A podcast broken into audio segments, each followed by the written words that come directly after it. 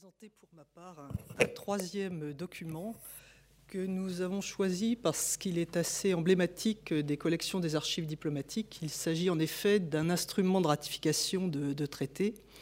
Donc ce sont des, des, documents assez spectaculaires et comme vous savez peut-être, le ministère des Affaires étrangères a des archives qui sont autonomes et euh, une de leurs spécificités, c'est de garder les originaux des accords et traités de la France.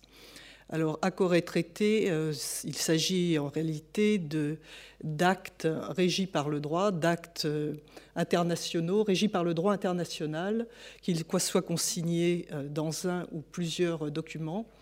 Et ces documents concernent, couvrent plusieurs domaines. Alors évidemment, nous connaissons bien les traités de paix, les traités d'alliance, les traités de frontières, mais il y a aussi beaucoup de conventions à caractère plus administratif, et notamment des conventions commerciales. Alors ce document est intéressant parce que euh, c'est, comme l'a dit Michel Quérotret dans la publication sur les accords et traités de l'Empire qui a été faite récemment, c'est un document euh, entre Napoléon, empereur des Français, et Napoléon, roi d'Italie. Euh, donc, je disais que les archives diplomatiques conservaient les originaux des, des, traités et accords de la France, mais plus exactement des dossiers de traités, c'est-à-dire qu'il y a les, textes des traités eux-mêmes, et puis aussi tous les documents concernant leur validité, leur entrée en vigueur alors c'est-à-dire les pleins pouvoirs, puisque ce sont euh, des diplomates souvent accrédités qui euh, signent les traités et pas les, chefs d'État, sont ce qu'on appelle les plénipotentiaires, parce qu'ils bénéficient de plein de pouvoirs. Il y a les ratifications qui sont justement euh, la confirmation de ces traités par les chefs d'État, les, souverains. Et puis, il y a d'autres documents. Enfin, à l'heure actuelle, il y a des, adhésions. Euh, autrefois, il y avait des serments d'observance euh, par lesquels les chefs d'État s'engageaient justement, euh, en général devant Dieu, à observer euh, toutes les clauses des traités. Donc, alors, attendez, je vais... Voilà. Alors, les ratifications ont eu différentes formes dans le temps. Alors nous avons euh, quelques ratifications spectaculaires du Moyen Âge qui se présentent sous forme de longs rouleaux avec des sceaux pendants. Euh, il y en a de, plus modestes et au fur et à mesure que les siècles passent, on s'aperçoit que la forme de ces instruments de ratification est plus soignée. Et il y a même une rivalité entre les souverains, notamment euh, lorsqu'il s'agit de, de, grandes réunions diplomatiques. Il y a une rivalité sur la forme des documents. Et euh, à partir du XVIIe siècle, les ratifications commencent à prendre la forme de cahiers, euh, souvent cahiers de parchemin, euh, ornés. Et à la fin du XVIIIe siècle, on voit apparaître des portefeuilles en velours velours brodé de fils d'or et d'argent avec euh, des, seaux appendus dans des boîtes à seaux euh, somptueuses en métal précieux, en argent et parfois même euh, en or. Alors malheureusement, notre collection des traités a souffert, notamment de la Seconde Guerre mondiale, puisqu'une partie des archives avait été évacuée, qu'un certain nombre de documents ont disparu parce qu'ils ont été emportés par les Allemands, et que d'autres nous sont revenus en mauvais état. Et malheureusement, nous déplorons la perte d'un certain nombre de, boîtes à seaux qui, bien entendu, ont dû susciter des convoitises. Alors, les portefeuilles de ratification de l'époque de l'Empire, en voilà un exemplaire qui ne devrait pas être chez nous, parce que j'ai oublié de dire que les ratifications étaient échangées entre les pays, entre les souverains. Donc, les ratifications françaises, normalement, se trouvent Euh, dans l'autre pays signataire du traité. Bon, ben là, c'est un petit peu une exception. Euh, nous en avons un ou deux exemplaires comme cela. Alors voilà une ratification de Napoléon qui se trouve, euh, c'est un spécimen qui se trouve dans un certain nombre de, services d'archives étrangers. Et vous voyez que il y a une, bordure euh, ornée de, de feuillage avec des aigles couronnés dans les angles. Et puis le N de Napoléon, Euh, donc le monogramme de Napoléon entouré d'une couronne de laurier. Donc ça, c'est une ratification de Napoléon, empereur des Français. Alors celle que nous allons vous montrer euh, est différente, puisque cette fois, il s'agit d'une convention entre le, l'Empire des Français et puis le Royaume d'Italie. Alors évidemment, Napoléon est empereur des Français et également roi d'Italie. Et euh, donc il y a une, emblématique qui est différente et il y a des, portefeuilles de ratification évidemment distincts pour le Royaume d'Italie. Alors c'est la couleur verte, donc euh, couleur favorite de l'empereur qui, qui, a été adoptée.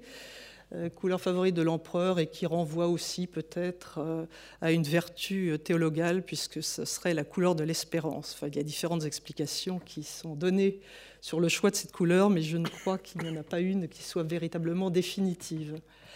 Alors là encore, il y a une, bordure de, feuillage au pourtour de cet instrument de ratification alors, dans les publications, on dit qu'il s'agit de feuilles de laurier. Moi, j'y verrais plutôt des, feuilles d'olivier.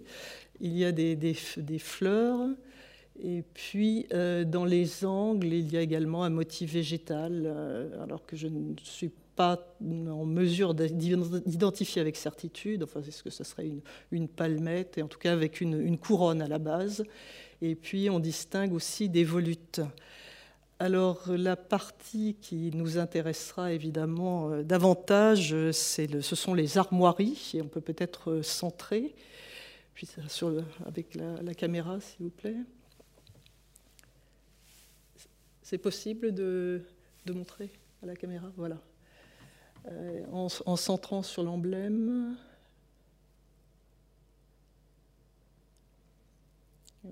Voilà, il est très intéressant puisqu'il mêle euh, les armoiries impériales et puis euh, les différentes composantes de ce royaume d'Italie. Alors les armoiries, enfin l'écu repose sur un, drapé et euh, Thierry Sarment vous a montré au début le portrait de Napoléon par Appiani revêtu d'une cape. Et c'était la cape qu'il avait revêtue lors de son, couronnement, de son sacre. Et on reconnaît cette cape, puisqu'il s'agit d'un manteau vert parsemé d'étoiles. Alors à l'intérieur, il est fourré de... Alors vous dites abeille, moi je pense qu'il s'agit d'hermine, mais euh, je n'en suis pas sûre. Là, le, débat est ouvert, effectivement. Il y avait une identification euh, qui, mentionnait des abeilles, mais je, moi j'y vois plutôt de, l'hermine. Ah, c'était une chose à vérifier. Alors, il y a de part et d'autre des, des, halbardes donc euh, croisées, et puis au-dessus la couronne qui indique qu'il s'agit bien des, armoiries du, roi. Euh, on reconnaît euh, l'étoile, le, pentagramme, au-dessus d'un aigle, un aigle empiétant un foudre. Alors ça, euh, ce sont des armoiries qui auraient été dessinées par Vivant Denon, je crois, et l'orfèvre Biennet. Et puis on voit aussi le collier de la Légion d'honneur qui entoure l'écu et qui comporte des chiffres qu'on ne distingue peut-être pas bien, qui vont de 1 à 16. Et ce, sont le nombre de cohortes de la, Légion d'honneur, Légion d'honneur qui a été euh, créée depuis euh, peu de temps et qui est donc la, nouvelle chevalerie de l'Empire. Alors on reconnaît en dessous le N, évidemment, le, monogramme de l'empereur. Et puis, euh, comme je vous le disais, l'écu renvoie à des, symboles de ces, États italiens réunis dans le royaume. Alors il y a, euh, enfin l'écu est compartimenté en, cinq sections et en haut à gauche, vous reconnaissez le, pavillon pontifical avec les clés de Saint-Pierre, qui fait donc référence aux États, aux États d'Église. En dessous, il s'agit d'un aigle, un aigle d'argent couronné, qui renvoie à Modène. Au milieu, c'est une, guivre tenant dans sa gueule un enfant. Et ça, c'est l'emblème du Milanais, enfin, c'était l'emblème de la famille Visconti. En haut à droite, on reconnaît le lion ailé couronné de, Venise. Alors, euh, je ne sais pas si on distingue vraiment, mais le, lion ailé serait couronné de la corne ducale, enfin la coiffe du doge. Mais bon, ce n'est pas très visible. Et puis euh, en bas à droite, euh, c'est le, Piémont qui est symbolisé par cette croix d'argent avec un, un, lambel bleu. Enfin, ce n'est pas très visible là encore. et cantonné d'une tour rouge à droite. Mais comme je vous disais, on ne le distingue pas très bien. Et alors au centre, c'est la couronne des Lombards euh, puisque euh, donc, Napoléon a été couronné roi d'Italie en 1805 et on l'a revêtu de cette couronne euh, des Lombards qui aurait été forgée à partir d'un clou de la, croix du, Christ. Oui, c'est cela. Et donc cette couronne a été sainte avant lui par Charlemagne et puis Charles Quint. Voilà donc pour cette emblématique du royaume d'Italie. On peut peut-être tourner les pages là, il s'agit de, la garde, garde du portefeuille de ratification Moiré.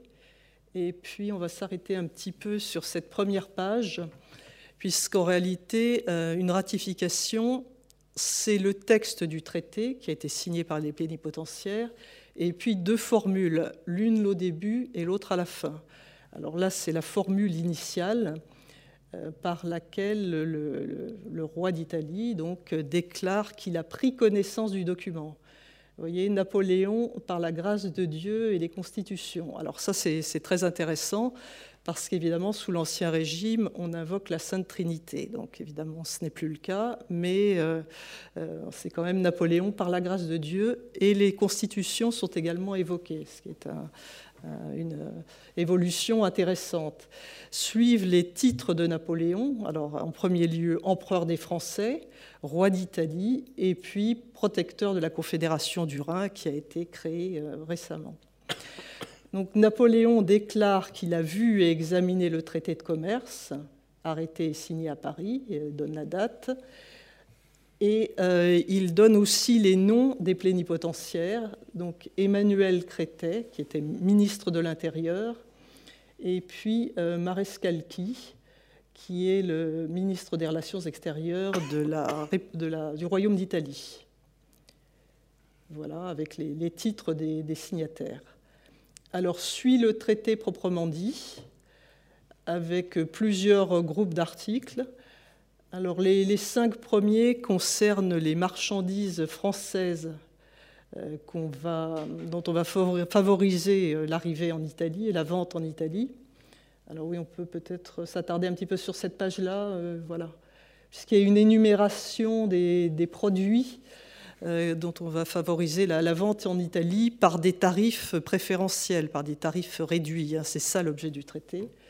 Euh, donc vous voyez qu'il y a des, toiles de chanvre, des toiles de coton, il y a beaucoup d'étoffes, de la bijouterie, des dentelles, des ouvrages en cuir, de la chapellerie, de la quincaillerie, des papiers peints, des savons, des huiles. Et les articles suivants euh, portent sur les vins, les vins fins, le vinaigre, etc. Euh, enfin, d'autres articles suivent les formalités qui permettent à ces marchandises de bénéficier de tarifs réduits et puis porte sur les marchandises qui transitent entre les deux royaumes.